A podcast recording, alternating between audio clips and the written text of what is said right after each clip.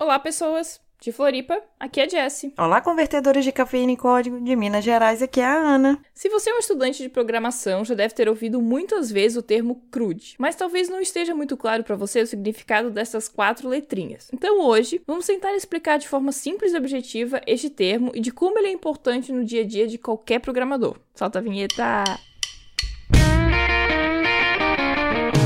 Você está ouvindo Pode Programar.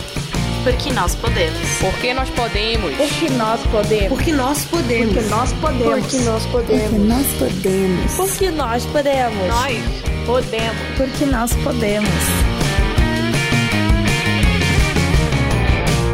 E vocês conhecem o nosso programa de apoio? Pois é, o programa tem ajudado a gente bastante. Vocês sabiam que a gente está no Spotify, que a gente tem alguns custos, que assim é bacana quando vocês ajudam a gente nessa vaquinha? Pois é, sabe como é que vocês podem fazer para ajudar a gente? Vocês vão lá no PicPay, picpay.me barra pode programar e pode assinar lá qualquer plano. E assim, se você, ah, eu não, não entendi muito bem, é, quais são as opções de plano, você pode ir lá no podeprogramar.com.br barra apoiadores, que lá você vai ver o rostinho uhum. de todo mundo que já tá apoiando a gente. Também vai ver o, sobre os planos, que começam em 3 reais e vão até 20, então tem é, apenas ajudar, participar, aparecer na página, receber o newsletter semanal e o último plano é também para participar de sorteios mensais de brinde brindes, caneca, cursos, livros e aí por aí vai.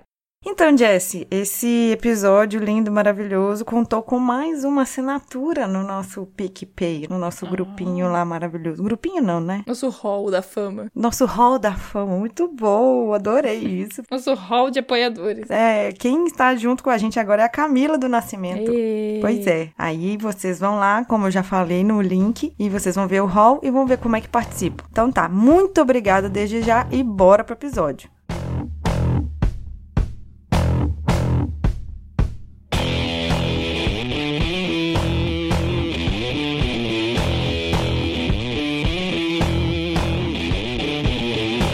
A gente já falou já dessas quatro letrinhas aqui algumas vezes. Algumas pessoas já ficaram perdidas porque uhum. às vezes pode conhecer com outro nome, não sei. Mas a gente conhece por CRUD, que é o C, o R de rato, o U de. O Biratã. e o D de dado. Ah, eu falo de Donira. Então, essas quatro letrinhas, elas geralmente você vai usar assim, para você fazer uma programação básica. É o que a gente chama de dos quatro operações básicas de qualquer sistema. Isso. Então, a gente não vai aqui falar de alguma coisa em específico, mas vale para ressaltar que você pode fazer um sistema com linguagem de back-end, a gente já falou de várias linguagens, e também você pode usá-la no banco de dados. A gente vai evitar de ficar falando tanto um quanto o outro para não bagunçar a cabeça de vocês que estão tentando entender o que é o CRUD, certo? Certo. Então tá. Então a gente vai falar do create, que vai ser o criar ou inserir uma nova informação. É, o read, como o próprio nome diz, vai ser ler. Então a gente vai buscar essa informação aí de onde que estiver guardada. O update, que é para atualizar aquela informação. E o delete, para apagar, certo? Para deletar. Para deletar. Muito básico isso. Uhum. Até um dos motivos da gente fazer esse episódio foi num dos comentários agora recente que alguém falou assim: ah, mais, uma, é, mais um termo aqui para eu anotar na minha agendinha que é o CRUD. E, e aí eu fiquei pensando, bom, é, né, se nosso, nosso programa é pode programar e a gente tenta trazer esse conceito de programação básica, o CRUD é uma das coisas mais básicas de qualquer sistema, uma das coisas mais básicas de programação. Ah, lembrei em qual episódio que foi, tá? Foi o da Vivi e a gente falou bastante como a inteligência artificial ela já tá já aprendendo a fazer isso. Uhum. Mas de qualquer forma a gente precisa saber. Uhum. Então aqui a nossa ideia hoje é, é explicar esse paradigma para que fique bem claro assim quando alguém falar pra você, ah,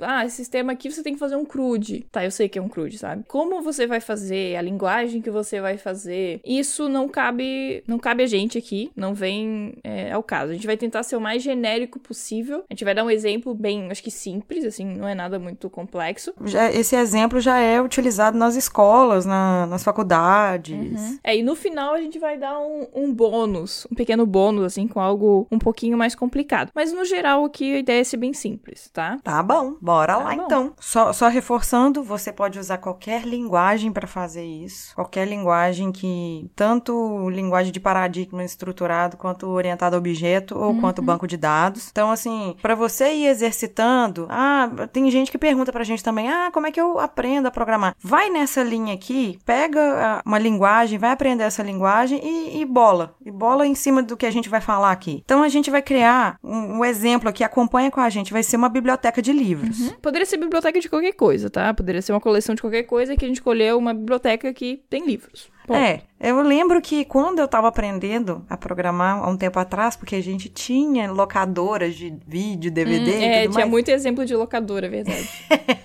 tinha muita locadora. Então era isso que eu usava. O livro continua aí, então vamos no livro, porque o livro a gente acha que vai continuar por mais tempo também. É, mas aqui poderia ser e-books, né? Se a gente quiser atualizar um pouquinho o negócio. Pode ser, porque continua com, a- com as mesmas coisas. Mas Uhum. aí a gente pode colocar aí. é, você pode catalogar uma coleção sua. Você tem uma, uma coleção de tampinhas. Você tem uma coleção de, sei lá, de copos comemorativos. Não sei o que que você tem. Tem uma coleção aí, você quer catalogar ela. Então vão nessa, só que a gente vai no livro. Tá, então a gente vai o primeiro aqui, que é o create, né? Que é o criar ou inserir. Uhum. Que basicamente, o que, que ele é o create? Quando eu tenho uma função e ela será chamada sempre que o usuário precisar adicionar um livro a esse meu catálogo, certo? Uhum. Então, essa minha função, ela vai receber os dados, né, os parâmetros, o objeto, o que for, que vai conter os dados do livro, como autor, título e o ISBN, que seria um código de identificação do livro. Geralmente é um código único, né? Esse código acho que ele é único a nível internacional, tá? Pelo que eu já vi, isso aqui, qualquer. Se eu vou na Amazon, vai ter esse dado, tá? Então ele é meio que um padrão internacional. Ao inserir os dados no, no banco, ele vai criar uma nova entrada. Ou seja, vai criar um novo identificador único, uma chave única para esse livro. Que aí, no nosso caso, que a gente vai chamar de ID, beleza? Uhum. Então tá, então, então serão quatro informações aí. Exato. Então vai ser o ID, o autor, o título e o ISBN. Isso. Esse ID ele vai ser gerado a partir do momento que eu inserir no banco os outros três dados. Vai ser automático, né? Eu não vou dizer pra ele qual que é o ID porque eu não sei ainda. Uhum. Ele mesmo já vai resolver isso. Uhum. Então, com isso, a gente vai ter um insert. O, o primeiro create tá aí. É o básico que ele tinha que fazer. E se você está utilizando a programação orientada a objeto, você já sabe que você vai ter uma classe livro, que ele vai ter o ID, mesmo se ele não tiver populado ainda, mas você vai ter o ID, o autor, o título e o ISBN. E provavelmente vai ter uma função ADD. É, aí já é a função, mas a, a nível de classe é a classe livro, e aí nós vamos ter a função ADD aí, que vai ser o create. Geralmente a gente usa ADD, tá, gente? Em, em programação, ADD, adicionar. Na verdade a gente usa em inglês, mas o create a gente não usa esse termo. E agora a gente criou lá em algum lugar, em algum repositório, e agora a gente quer recuperar esse dado. Então a gente quer ler esse dado, que vai ser o read. Eu tô falando que a gente vai evitar aqui, mas a gente vai acabar usando banco de dados, não tem jeito.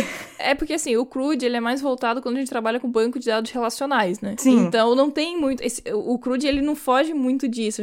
É muito difícil a gente falar de CRUD e não falar de banco, tá? Então, É. normalmente... Aqui, nesse exemplo, a gente tá falando, basicamente, de uma linguagem de back-end se conectando com o banco e fazendo a ação, tá? Então eu vou lá no banco, eu não vou falar o, o, o termo, mas o termo para ler, eu vou lá e busco. Eu vou selecionar. Exato. Então vai ser assim, eu vou pegar uma função que ela, ao ser chamada, vai retornar todos os dados daquele livro e eu posso também retornar todos os livros também. Não precisa ser um específico. Pode ser um específico, pode ser vários e aí vai ser de acordo com a seleção que eu vou querer. É, por exemplo, eu posso querer trazer todos os livros de um autor. Sim. Ou todos os livros que tem a palavra é, setembro no nome. Mas assim, por exemplo, se eu quiser retornar um livro com um ID específico, eu posso buscar por aquele ID específico que é a chave única dele. Ou pelo ISBN também. Também, que nesse caso aqui seria único, tá? Uhum. Então, é basicamente a parte do R do CRUD é essa. É trazer Isso. os dados e mostrar. É, essa, essa função, ela não, você não faz alteração, não faz nada. Você só busca e lê aquilo ali e mostra os dados na tela. De alguma forma você vai mostrar esses dados. E como a Jess falou, a gente pode ou retornar, é, e que eu falei também, a gente pode retornar todos, ou podemos fazer uma seleção do que a gente quer por algum motivo. Bom, agora vamos pro terceiro, que é o U, o update, do Uhum. Ubiratã. o U de Ubiratã. Aqui a gente vai ter uma função que ao ser chamada, é, ela vai ser chamada, né, quando eu preciso atualizar os dados do livro, né, como diz o nome, update. Então, a função receberá os novos dados, ou seja, vamos imaginar que o livro se chamava Setembro Vermelho e agora ele se chama Outubro Vermelho. Eu não sei por que eu pensei nesse nome, né, mas tudo bem. Você tá muito.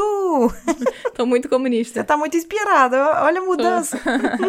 Bom, e, e então lá o livro foi cadastrado com o título errado e agora eu preciso atualizar esse título. Uhum. Então eu vou chamar essa função que vai receber esses novos dados e que irá atualizar lá no banco com aquela chave, né? Aquela chave única, o ID, para que eu- ele saiba que eu quero fazer o update naquele registro. E não é para atualizar todos os dados, todos os livros do banco de dados, né? Pelo amor de Deus! Presta atenção nisso. É, esse aqui eu acho que é um dos grandes erros de todo programador iniciante, que é atualizar o banco inteiro, que a gente chama de update semware. Tipo sexta-feira, dia de é, maldade, Sexta-feira é dia de maldade e é dia de update semware. então, sempre. é, Eu não conheço ninguém que, que nunca fez isso, tá? Sempre vai acontecer. Ah, eu vou contar a história da minha cunhada. Ela acabou fazendo isso. Ela é uma programadora experiente, mas ela acabou fazendo um delete sem o R lá. Não sei o motivo que levou ela a fazer isso. Provavelmente é, na pressa. Alguma coisa aconteceu. E aí, no- uns dias depois, ela ganhou um, um diploma.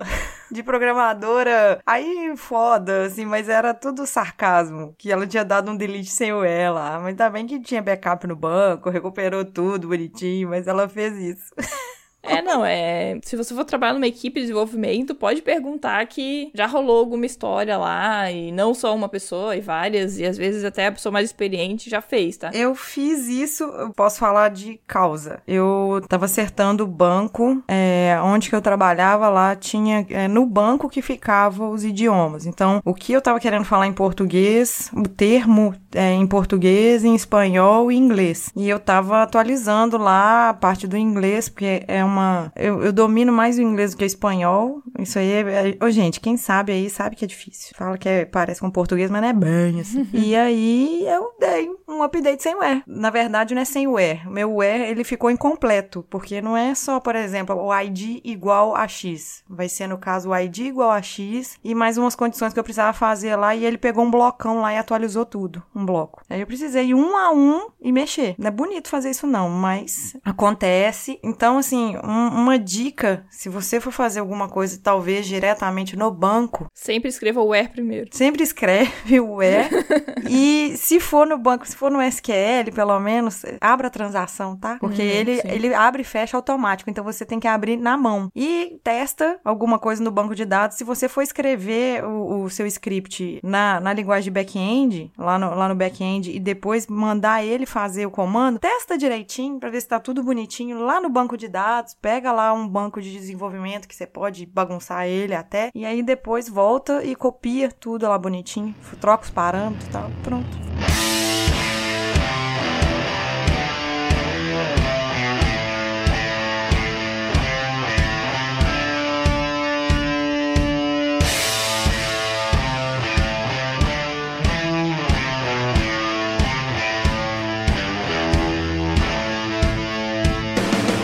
Assim, um, um parente próximo ali do update, nós vamos ter o delete, né? É, esse é mais perigoso. Esse é o mais perigoso de tudo, porque dependendo do que você faz, fica, acaba tudo, você, caga tudo. Então, o que que vai acontecer? É uma função, né, o delete, que ela vai ser chamada para remover aquele registro do seu repositório. O bom é você utilizar uma chave única para você identificar aquele registro que você não quer que faça parte, no caso da nossa biblioteca aqui, não quer que faça mais parte do catálogo. E aí, quando a gente chama o delete e faz a deleção, imediatamente a gente costuma chamar o read, que a gente seleciona para ver se realmente ele não tá lá. Exato. E aí, nesse momento, aquele livro deletado não pode mais aparecer no retorno da tua, da tua consulta, né? Do teu read. Uhum. Aí, agora aqui nesse momento é que a gente entra naquele bônus. Porque quando a gente fala aqui de delete, banco de dados, a gente entra em duas possibilidades, tá? É, vocês vão ouvir falar em delete lógico e delete físico. O que, que se trata, né? O delete físico é quando você deleta a linha com a informação da tabela propriamente dita. Ou seja, eu vou lá e a linha sumiu, não existe mais aquela linha de dados, tá? Então, é, nesse caso, eu só posso fazer isso quando eu tenho certeza que aquele registro nunca mais vai ser utilizado. Por exemplo, imagina que o meu, meu sistema ele simplesmente só cadastra livro e eu vejo o livro, eu não faço mais nada, não tenho mais nenhuma relação com esse livro, tá? Nessa situação, eu posso deletar, porque nenhum outro lugar do sistema, até mesmo porque o sistema se baseia só nisso, vai usar esse dado. Então, tranquilo, eu vou lá, deleto do banco, até mesmo para não ficar ocupando espaço com dado que eu não preciso mais. É, vamos supor,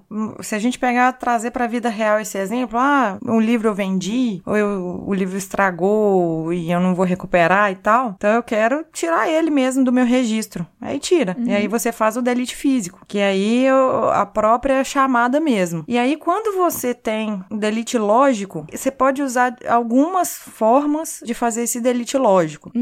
O que mais as pessoas usam é criar uma coluna no repositório que você vai falar que o status, que vai ser esse status vai ser um tipo binário ou um tipo booleano, que você vai colocar lá 0 ou 1 um, e aí, ou true ou false. E você vai falar se ele tá lá ou não tá lá. É, basicamente, né, né, dentro desse exemplo, a gente teria mais uma coluna. Então, seria título, autor, ISBN, ID e status. Sabe como é que eu já fiz? Eu já fiz delete lógico? Eu já usei data. Então, não ficava preenchido. Então, quando eu queria fazer um delete, eu pegava a data que eu tava fazendo, aquele, aquele delete lógico, e colocava a data. Então, se tivesse preenchido e a data fosse menor do que hoje, aí já, já não considerava, já tava deletado já. É, existe outra técnica que você deleta realmente dessa tabela e você cria uma outra tabela, insere esse dado em outra tabela, que seria uma tabela de itens deletados. Até mesmo porque, assim, imagina que você tem um sistema com um milhão de livros. Se todos os livros deletados ficarem lá, isso pode ficar complicado a longo prazo. Então, você joga para uma outra tabela que não vai ficar sendo lida o tempo todo, só vai servir de, de backup e vai servir como uma questão de auditoria. Se alguém daqui a algum tempo quiser ver quem que deletou, por que que foi deletado, vai estar lá nesse outro, nessa outra tabela, tá? Sim. Agora, aí você pergunta, ah, mas por que, que eu manteria esse dado se a, a pessoa não quer mais? Bom, imagina que dentro dessa, dessa situação da, da biblioteca de livros, você tem um sistema, né? Ele é mais complexo e ele tem a opção de empréstimo. Se daqui a um ano eu quiser ver o histórico de empréstimo de livros, né? De um usuário, e eu deletar o dado do livro, como é que eu vou saber qual livro que o cara pegou? Vamos voltar lá para a ideia do setembro vermelho. Né? O João pegou emprestado o setembro vermelho e depois, por algum motivo, é, a, a biblioteca decidiu que esse livro não faz mais parte do acervo e vai deletar. Então, eu não consigo pegar um, para um novo empréstimo, mas eu tenho que conseguir ver que o João pegou esse livro emprestado há um ano atrás, entende? Então, nessa situação, eu não posso deletar, não posso usar o delete físico. Eu teria que usar o delete lógico. Sim, é muito importante, é, já em questão de análise, você identificar qual que vai ser a necessidade de usar um delete lógico ou um delete físico. Uhum. Porque ou você perde a rastreabilidade se fizer um delete físico, ou você pode ter uma queda de performance do seu sistema se você fizer um delete lógico e ficar guardando coisa que talvez sem necessidade. Uhum, É, isso entra na, bem, né, no- na parte de levantamento de requisito pra entender o que que teu sistema vai fazer, Pra que você não, não faça delete de coisas que não precisava. E também não guarde coisas que não precisa. Também. Agora, imagina que você vai mostrar, você tá usando o delete lógico e vai mostrar lá uma listagem com os livros que estão disponíveis. Nesse caso, você sempre vai ter que, na hora que fazer o read lá, o- a, a seleção, né, pra pegar os, para mostrar os dados, sempre usar um where com status igual a 1. Ou então, no caso do exemplo da Ana, pela data, né, ver se a data do delete e tal. Vai depender daí do cenário que você estiver trabalhando, tá? Mas aí você sempre vai ter que tomar esse cuidado. Por isso que quando eu falei ali, ah, bom, se eu tenho um milhão de livros e eu deletei 100 mil, são 100 mil que ele vai ter que ficar tratando pra não mostrar. Então, sempre tem que tomar esse cuidado, né? E também se a gente fala em backup de banco, porque o banco vai ficando maior. Seriam 100 mil linhas a menos nesse caso. Então, são vários fatores que precisam ser levados em consideração quando você trabalha com a parte do delete, tá? Isso. É, talvez essa parte formato de Elite aqui fica um pouco mais complicado e um pouco não fica tão claro. E quando você pensa, pô, eu só tô estudando aqui um exemplo básico, realmente talvez você não precise se preocupar, tá? Mas se você for trabalhar no sistema real, se, né, e você tiver requisitos, ou talvez a pessoa não saiba que existe esse requisito e joga na, na, na no colo do, do estagiário, você já sabe que existe isso e que você precisa parar, sentar, conversar com a pessoa, entender qual é a necessidade dela. Bom, essa, é, essa regra é básica para qualquer coisa, tá? Entender a necessidade é o básico. Mas aqui se torna um pouco mais importante, né? E é isso. Esse foi um episódio curtinho. A gente sentiu necessidade de falar É. do CRUD, porque a gente já falou algumas vezes o que, que, que é dessa sigla, mas a gente fala. A, a gente sempre pensou assim: ah, um dia a gente fala, um dia a gente fala. E aí nós resolvemos falar hoje. E aí a gente pensou bastante em quem tá ouvindo a gente que ainda não sabe programar, que tá estudando, que tá aprendendo, que gostaria de dar os primeiros passos, já escolheu uma linguagem e ainda não tem ideia do, de como estudar. Então a gente tá dando aqui uma dica de como estudar e de fazer o basicão. Então aí você pega a linguagem, descobre como é que faz cada operação dessa na, na sua linguagem e manda ver. E aí depois você vai crescendo isso, fazendo a questão de empréstimo. E aí você já vai criar uma classe aí pra interagir junto com o livro, que aí vai ser quem vai, vai pegar emprestado. Eu vou botar aqui no post é, um artigo do Code Academy falando sobre a questão do CRUD e do REST. É porque aí foge um pouco do que a gente tá falando aqui, tá? Mas já aprofundando mais. E também a gente vai deixar um link falando sobre essa questão, essa discussão sobre delete lógico e físico. Aqui a gente fez um apanhado bem básico,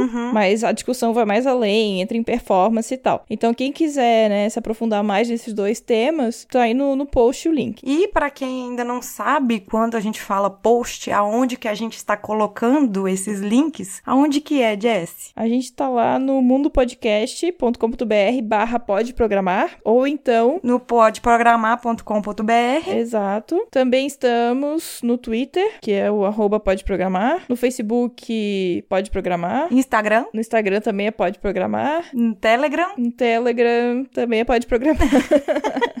E se quiser entrar em contato com a gente direto, é pode programar arroba mundopodcast.com.br, que a gente lê os e-mails, a gente às vezes não responde na mesma hora, porque nós estamos esse mês aí, estamos meio cheio de coisas para fazer, mas a gente responde. É isso aí. E se alguém tiver dúvida e, né, tem o grupo lá dos ouvintes, que a gente falou aqui, que o pessoal ajuda, né, tá sempre ajudando quando precisa, ó. Isso, se você tiver dúvida básica, tiver alguma dúvida um pouquinho mais elaborada também, se a gente não tiver como te ajudar diretamente, a gente caça um link lá, te ajuda a, a seguir no caminho das pedras. A gente que eu tô falando não é só eu e a Jessie, não. Todos. É, tem muitas pessoas. lá. Somos 539 membros nesse momento. Um beijo para todos os, os nossos integrantes lá do grupo, aos nossos apoiadores também do PicPay, que estão ajudando bastante a gente aí no Spotify. Inclusive, estamos experimentando outras coisas aí. Vamos ver quando a Jessie voltar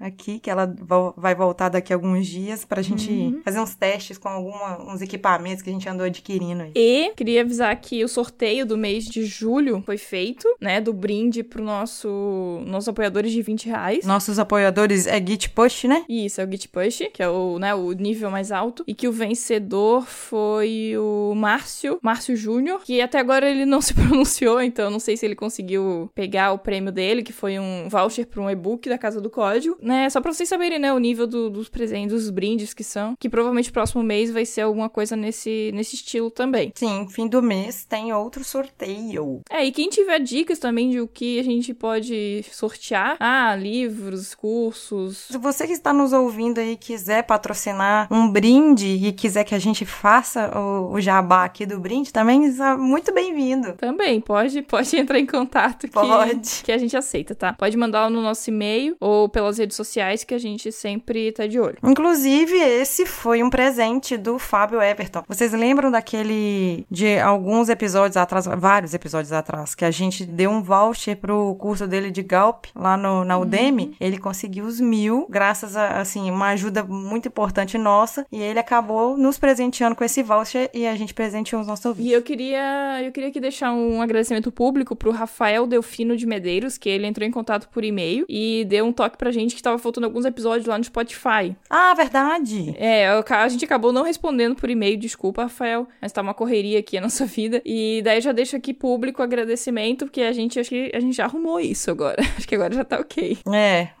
Então, só pra vocês saberem que a gente tá de olho, tá? Às vezes a gente não. A gente não responde, mas a gente sempre lê, a gente comenta entre a gente, mas às vezes é uma correria tão grande, gente. E eu agora organizando evento e grávida, tá uma beleza. E a Jessie organizando a palestra é, dela. Que eu vou ser palestrante. e, e arrumando pra vir pra cá, tá, tá uma tá beleza. Bem corrido. É, mas a gente não vai deixar de ter episódio todo dia 10, todo 20, dia 25. Uhum. Pode atrasar um dia ou outro, mas não vamos deixar de ter episódio, beleza? E também eu queria fazer uma meia culpa aqui, porque os nossos ouvintes que eles recebem a newsletter, é, eu tava aí fazendo muito exame, muita, muita coisa aí, e eu acabei não, não tendo tempo de fazer a, a newsletter. Desculpa, e a gente vai voltar agora à programação normal, tá? Uhum. E é isso aí, pessoas. Até o próximo episódio. Até! Beijo pra vocês e tchau!